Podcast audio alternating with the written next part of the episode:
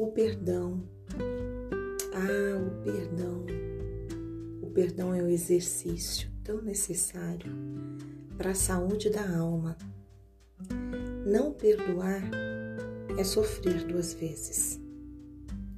Para perdoar, é necessário, se possível, uma conversa.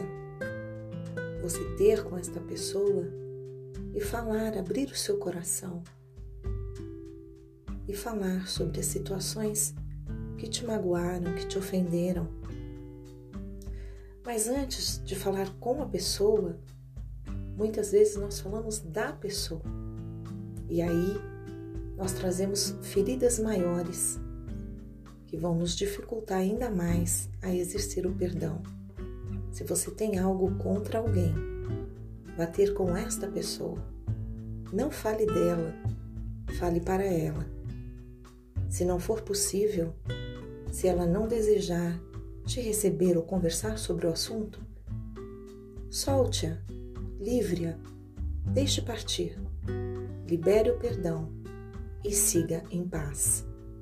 Muitas vezes trazemos a guerra do outro, a confusão do outro para dentro do nosso ambiente de paz.